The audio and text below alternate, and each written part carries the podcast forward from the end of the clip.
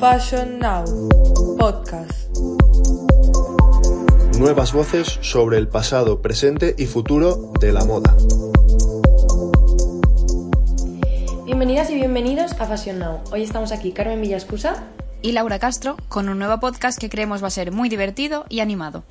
Animado sobre todo porque hablaremos de la importancia del vestuario en el mundo de la animación. Así que coged vuestro merchandising más bizarro de Disney y comencemos con ello. Estamos viviendo una edad dorada para el mundo de la animación. Los grandes estudios nos están regalando auténticas joyas cinematográficas, cada uno con su estilo, pero todos tienen algo en común, y es que el diseño de vestuario parece haberse convertido en un protagonista recurrente recurrente y celebrado, porque cada vez son más las películas que dan prioridad al vestuario.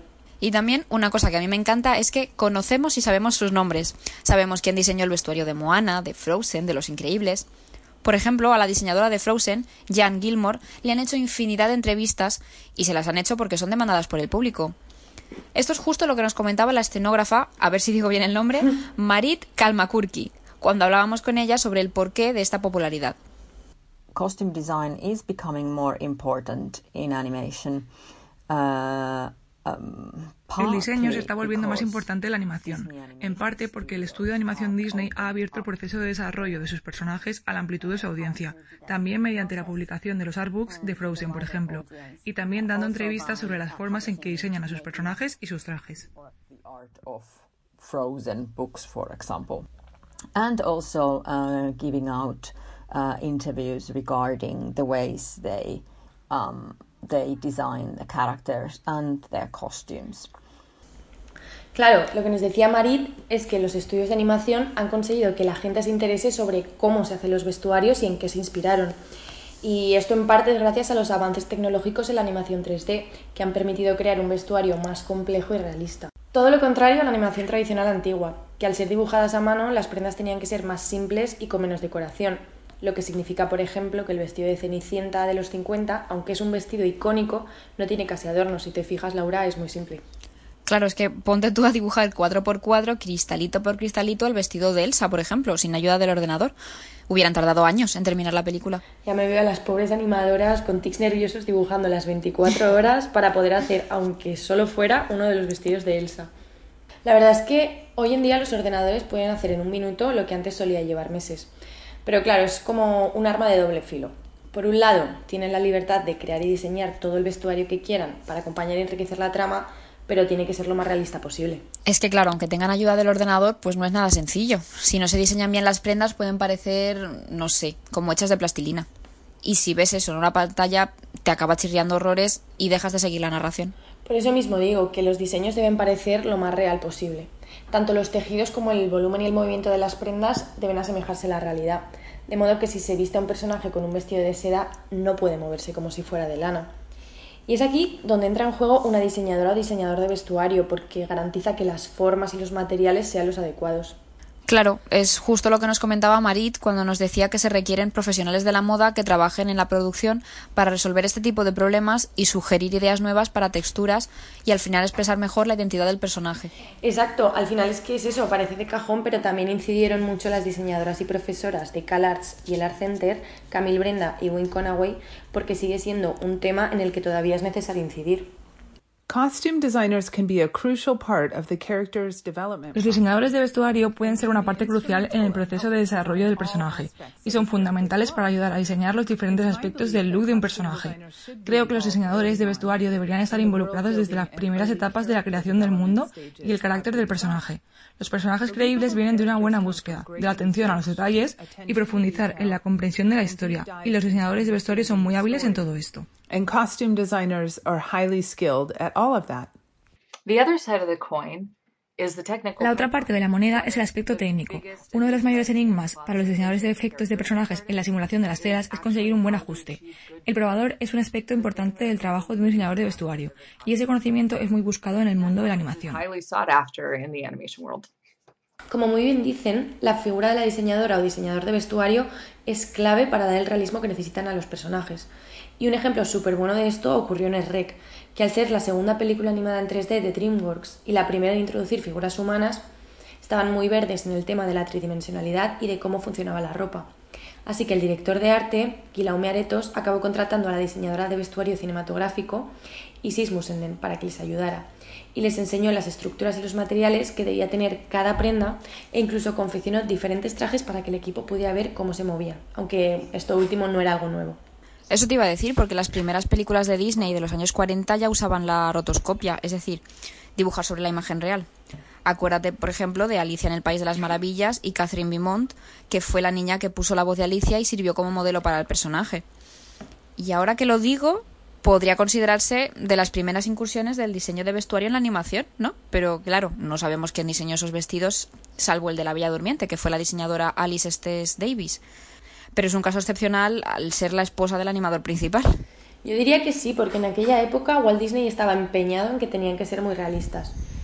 De todas formas, aunque eso no era algo nuevo, sí que lo fue el hecho de incorporar durante todo el proceso una diseñadora y sobre todo contratarla, porque de verdad entendían la importancia de su trabajo para la película. Pero bueno, aún así, la tecnología de REC era muy limitada todavía. Es que REC viene de un lugar muy, muy lejano. Princesa, ¿dónde estás? Me está entrando el canguelo y no estoy para juegos. Oh, ya sabemos dónde está la princesa. ¿Dónde estará el... En verdad, las dos películas, Shrek y Shrek 2, revelaron las limitaciones que tenía en ese momento el 3D y, cómo no, eso afectó al diseño de vestuario. Porque Musenden quería resaltar la época medieval tardía y se encontró con una negativa tras otra, sobre todo con el vestuario femenino, porque las mangas largas y los vestidos hasta el suelo desaparecían al tocar el suelo virtual, así que tuvo que optar por vestidos con dobladillos más cortos de lo normal y mangas ajustadas, lo que para una diseñadora tan rigurosa como era Musenden, pues tuvo que doler bastante. Pero aún así yo creo que lo, solventó bastante bien con los bordados de los trajes y las formas del escote, porque yo la verdad que no me había dado cuenta de esos anacronismos de vestuario. pero no sé, es lo que tú dices, tuvo que molestarle seguro. Imagínate. Además que otra de las limitaciones a las que tuvo que hacer frente era que no pudo cambiar las estructuras de los trajes, porque entre el borde del traje virtual y la piel del personaje había una costura digital que era muy difícil de recrear. Así que si te das cuenta, cada personaje siempre usa la misma estructura para el vestuario y lo único que cambia son los colores, las telas y algún motivo que otro. Pues te prometo que no me había dado ni cuenta. Entonces, las formas de los trajes siempre son las mismas para cada personaje. Sí, sí, es que si no estás muy atenta y no te fijas, pues ni te das cuenta. Pero luego busca en Google trajes de Lord Farquhar o Fiona y siempre tienen la misma estructura. Pues luego lo miro porque me has dado mucha curiosidad. En realidad, te echas un rato muy curioso, aunque igual miras las películas con otros ojos o te estropean alguna peli de la infancia, así que ten cuidado. vale, luego te digo cómo termine el experimento. Perfecto. Pero bueno, eso era lo que pasaba con las primeras películas en 3D. Ahora con la nueva tecnología ya no se tienen esos problemas. Por ejemplo, ahora existe el Marvelous Designer, que es un programa que te permite ver cómo serán ciertos materiales encima de un personaje o cómo se mueven. Por lo que ahora sí se puede diseñar un vestuario más amplio y más elaborado, porque las únicas limitaciones son el tiempo de producción y el coste que te puedas permitir. Pues justo lo que pasó con Frozen, que fue la primera película en ofrecer ese nivel de detalles, pero claro, es lo que tú dices, el problema de siempre. Tenían un presupuesto y un tiempo limitado. A ver, es lo que nos dijo el diseñador de personajes de Tadeo Jones, Miguel Alaminos, que tú puedes pensar en un pedazo de vestuario con muchas telas, todo muy fantasía, pero cuanta más ropa se cruce una con otra, eso va a ir subiendo el presupuesto porque necesitas más ordenadores para calcular las colisiones. Y por eso tienes que decidir a quién dar más peso en el vestuario. Y eso se le suele dar a los villanos para acentuar su dramatización. Y aún así, a pesar de que el presupuesto iba a subir un montón, en Frozen decidieron lanzarse el desafío y al final, fíjate, triunfó en taquillas, estudian todas las carreras de animación y aunque hayan pasado siete años, seguimos hablando de ella. Y yo no conozco a nadie que no se sepa Let It Go. Bueno, es una de mis canciones favoritas de Disney. De hecho, vamos a escuchar un trocito, por favor.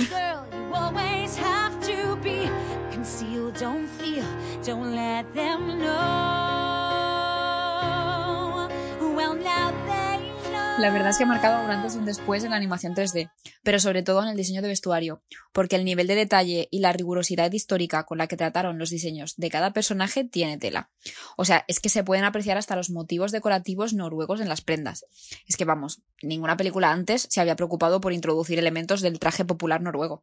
La verdad es que cada vez que la veo descubro una prenda nueva. El otro día, por ejemplo, para preparar este shot me fijé se podían ver hasta las enaguas y los calcetines. Es que es una barbaridad la cantidad de tejidos y el número de piezas de cada personaje que aparecen. Sí, es que se nota. O sea, se nota además que el vestuario apoyó a la narración de la historia y las emociones de los personajes. Y esto es súper importante, porque con el vestuario de Frozen situaron al espectador en un momento y en un lugar concreto, obviando por supuesto que es un lugar imaginario, pero sabemos, gracias a la ropa, que está ambientado en Noruega y en 1840. Y eso, a ese nivel de detalle y rigurosidad, nunca se había dado antes, porque con el 2D la precisión histórica no era tan importante, ya que la ropa tenía que ser sencilla y así solo servía para dar personalidad al personaje, aunque evidentemente siempre se intentaba ambientar en la época que correspondiese. Pero ahora con los nuevos avances en 3D, la vestimenta está cobrando la importancia y la capacidad de comunicación que merece. Es que al final no se puede comparar lo que te transmite el vestuario de Frozen con el vestuario de, yo qué sé, de Blancanieves. Pero por lo que tú dices, por las limitaciones que suponía la animación tradicional en aquella época. Tú, Carmen, ya sabes lo friki que soy yo de Frozen, y en esta peli el vestuario acompaña la evolución que siguen Elsa y Anna. Por ejemplo, solo viendo los colores que usa Anna sabemos que es alegre y aventurera. Por ejemplo, cuando es pequeña tiene unas tonalidades amarillas y luego cuando se va haciendo mayor y empieza todo el drama, evoluciona una gama fría de verdes. Y luego, cuando todo se vuelve a arreglar, recupera esas tonalidades amarillas para representar otra vez su alegría. O Elsa, que es que es un caso de manual de diseño de vestuario de primer año.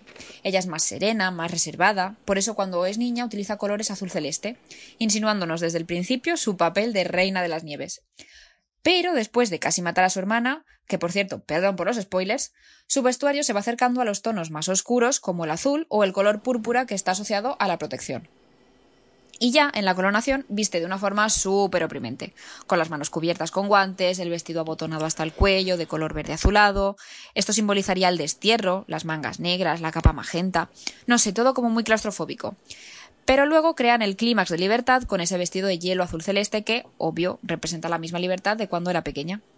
Pero claro, luego vemos el vestuario de Blancanieves, que sí que es verdad que intentaron hacerlo bastante acorde a la vestimenta del siglo XVI de Alemania. De hecho, viajaron hasta allí para empaparse de toda la cultura, la arquitectura y el vestuario. Pero como estabas diciendo, no podían dibujar un vestuario muy complejo, así que, pues, ¿qué hicieron? Darle protagonismo al color. Por eso la paleta de, los, de colores fue una de las coprotagonistas de las películas de Disney durante mucho tiempo. Y si no tienes muy fresca Blancanieves o Cenicienta, igual no puedes escribir con los ojos cerrados como eran los vestidos, pero al menos sí los colores. Es verdad, yo de lo que más me acuerdo es del color azul del vestido de Cenicienta, pero ahora que sacas el tema, yo me hice un maratón de películas antiguas de Disney y madre mía, mira que, que me encantan. Pero es que lo de los errores de vestuario me mata. Me acuerdo cuando volví a ver Cenicienta y me partí de risa cuando me di cuenta de que el vestido azul ni de broma se podía considerar un vestido del siglo XIX. O sea, eso era más un vestido de Dior de los años 50, que es la época en la que se hizo la peli que otra cosa. Ya. Y después me puse a buscar todos los vestidos de princesa y casi me caigo de la silla de la risa que me dio. O sea, todos los vestidos seguían la misma estructura, todos, todos parecían seguir el estilo de New Look de Dior. Pero sí que es verdad que a, medida que la tecnología ha avanzado, se le ha podido dar más importancia al contexto y a la fidelidad histórica. Aunque el tema de los vestidos de princesa ha seguido teniendo mucho protagonismo. ¿Lo dices por Tiana y el sapo? Pues sí, por ejemplo, es que, no sé, con lo bien ambientada que estaba, van y lo estropean con el vestido final. Eso lo tienes que superar ya, Laura. es que no lo voy a superar. Es que de verdad no tiene sentido. O sea, te curras un vestuario bastante exacto a los años 20 en Nueva Orleans y luego le pones al final el vestidito de reloj de arena, es que no sé, no lo voy a superar de verdad. A ver, al final la cabra siempre tira al monte y Disney no sería Disney sin sus amados vestidos de princesa. Además es que no son tontos, eso crea merchandising y todo ese Disney bunding que está tan de moda. Y ya lo hablamos con Marit cuando nos decía que la audiencia conecta con los trajes icónicos. Pero es verdad que las últimas películas de Disney han evolucionado hacia un vestuario menos estereotipado y más real. And then now in the 3D animation like Moana Las películas de animación 3D como Moana o Elsa son menos estereotípicas y no visten los típicos trajes de princesa. De alguna forma creo que la audiencia conecta con trajes icónicos y el traje se convierte en la identificación visual icónica del personaje, de forma que el personaje es recordado a través de su traje. Visual identification of the character. So the character is remembered through their costume. Así nos podemos encontrar con el caso de Brave o Moana, cuyo diseño de vestuario es muy fiel. Que por cierto, la diseñadora de vestuario es española, así que aplausos para Neisa Bobé por el trabajazo que hizo diseñando todo el vestuario de las islas del Pacífico. Es que Carmen, el talento español no conoce fronteras. Es cierto, pero bueno, como estabas diciendo antes con Frozen, la fidelidad histórica del vestuario ya es casi un personaje más. Y seguramente hace unos años, si hubiéramos hecho este shot, sería completamente diferente, porque ni siquiera diríamos nombres. Totalmente. Ahora es casi como un placer secreto ver este tipo de películas que, aunque son para un público infantil, puedes disfrutar de esa libertad creativa con la que cuenta el formato. Puedes crear lo que tú quieras y transformarlo cuando quieras y encima se valora. Es que por mi parte no puedo pedir más. A mí me pasa lo mismo. Además, casi me da algo cuando nominaron a Deborah Cook para el premio del gremio de diseñadores de vestuario por su trabajo en cubo y las dos cuerdas.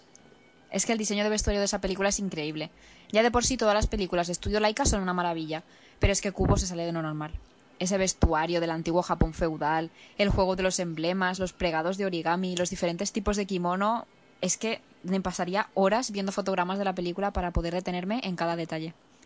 Además, es que se nota muchísimo que Débora es una diseñadora de profesión, porque posee una riqueza visual tan ecléctica que en Cubo se pueden apreciar influencias del artista Kiyoshi Saito, de Yoshitoshi o incluso de los diseños de Issei Miyake. Que ahora que lo digo, igual por eso nos gustan tanto a las dos, porque no solo tiene una trama muy elaborada, sino que también se respira mucha moda. Pues puede ser. Bueno, no, es por eso 100%. Porque cuando algo está bien hecho y eres capaz de apreciar la riqueza artística que emana, inmediatamente te enamoras. Y si te das cuenta, está ocurriendo lo mismo que pasó en los 90 con ese crisol tan magnífico que tuvimos de series de animación, que fueron una explosión de moda con unas tendencias pues que se han convertido en algo ya temporal. Evidentemente, o sea, ¿cómo olvidar el laboratorio de Dexter? Con esas gafas de estilo retro que de hecho el año pasado se volvieron a poner otra vez súper de moda con Bella Hadid y con Kendall Jenner. O Lila de Futurama y la tendencia Leisure que volvió también con mucha fuerza. O el estilo de TJ de la banda del patio, que me da que lo he visto en alguna que otra colección de Ralph Simmons. Es que esa década fue un sin parar de referencias estéticas que si nos paramos a pensar, en realidad nos siguen acompañando. Me acuerdo, por ejemplo, del lookbook de la marca neoyorquina Unis en primavera-verano de 2012, en la que el artista Pierre Botardo iba muy al estilo de Jaco Warner de Animaniacs, con el torso desnudo, los pantalones chinos muy ajustados. Pero bueno, regreso a lo que me estabas hablando, que yo me motivo y se me va la cabeza. no, no, sí está muy bien. Igual ese podría ser otro shot, uno enfocado en moda en las series de animación. Ya lo preguntaremos en Instagram a ver qué opinan. Oye, pues si sale yo encantada, la verdad. Perfecto. Team animación de locución a tope. En verdad es que daría para mucho, sobre todo ahora que con la crisis de la COVID se ha revalorado el contenido de entretenimiento. Además que Camille y Wynne ya nos decían que tras esta situación se aumentará la demanda de contenido en línea y el diseño de vestuario todavía tiene mucho que ofrecer. Creo que la era dorada del vestuario en la animación aún está por llegar, porque las nuevas tecnologías en animación se están desarrollando rápidamente. Aún hay mucho potencial para los diseñadores de vestuario en el universo de la animación. Fíjate que yo añadiría un elemento más a lo que dice Camille, y es el creciente interés que están adquiriendo las escuelas por capacitar a los estudiantes en este campo. Por ejemplo, el más que obvio y uno de los más importantes a nivel mundial, claro está, es el CalArts con Camille y su curso Diseño de Vestuario en Animación, donde a estudiantes de moda y de animación se les enseñan los principios del diseño de vestuario y la animación aunque tampoco hace falta irnos hasta California, Carmen. En, la propia escuela de Barreira, todos los cursos de animación, como el de diseño de personajes con Blender, lo trabajan en profundidad. Sí, sí, me acuerdo cuando una de las docentes y productora de Andrógina Producciones, Ana Juesas, nos explicaba todo el programa académico y nos enseñaba algunos ejemplos de trabajo de vestuario. Y por eso mismo me siento muy tranquila pensando que las nuevas generaciones que están estudiando o que hace poco han terminado, van a dedicarle mucho tiempo al vestuario porque han tenido una educación bastante potente en ese aspecto. Docentes como Camille, Win, Ana o Miguel, que también es docente en el máster de 2D de la Hitbox Academy, o Marit, con sus investigaciones académicas, les han brindado una sensibilidad clave. Claro, mujer, fíjate si quieres en las nuevas promesas españolas, bueno, relativamente nuevas, como Neisa Bobé o Esther Morales de Cartoon Saloon, o más cerca todavía la directora de Princesa por Apocalipsis, Raquel Juan, con la que estuvimos hablando. Todas ellas reivindican el diseño de vestuario como un pilar fundamental del que tiene que partir el personaje. Por ejemplo, cuando hablamos con Raquel, es que se podía respirar la moda en ese ambiente y ese universo tan particular y estético que tiene. Aunque personalmente lo que más me encantó de ella es la reflexión que nos regaló sobre la importancia del vestuario en la animación en la infancia. La primera educación visual que recibimos es a través de series y películas de animación. O sea, son ellas quienes nos educan y nos enseñan a identificar las personalidades, los colores, Es que tiene un formato tan inmediato que en un primer vistazo al personaje ya tienes que saber cómo es, ya lo tienes que identificar y se te tiene que o sea, quedar guardado. Tú ya sabes que ese personaje es eh, amable o es el protagonista o es el villano. Es que tus padres no te enseñan que el color rojo es el color pasional. Lo hacen las películas y lo hacen las series de dibujos. Y se te queda grabado en el subconsciente porque es de una forma tan inmediata que se te queda. Podemos hablar de cuadros por segundo, o sea, son verdaderas obras de arte. Y donde cada uno de esos cuadros, de esos segundos, se te quedan grabados en el subconsciente de una manera tan permanente que a día de hoy seguimos identificando esas cosas y a lo mejor muchas personas no recuerdan porque lo saben o quién se nos enseñó. Pero es así, son las series y las películas que vimos de pequeños y que nos educaron de esa forma. Qué maravilla de mujer. Esa parte de la entrevista todavía me sigue emocionando. Es que es otro tesorito español. Bueno, con esta conclusión de Raquel nos despedimos. Pero podéis seguir escuchándonos en Evox, Spotify, YouTube y Apple Podcast para estar al tanto de las nuevas voces sobre el pasado, presente y futuro de la moda. Y podéis seguirnos en arroba fashionnow.podcast, donde hablamos sobre actualidad y hacemos recomendaciones vinculadas a la moda y el arte. Y lo más importante, donde leemos vuestros comentarios e interactuamos con vosotras y vosotros. Ha sido un placer compartir este shot contigo, Laura. Lo mismo digo, Carmen. Nos vemos la semana que viene. Hasta entonces. Chao. Fashion Now Podcast.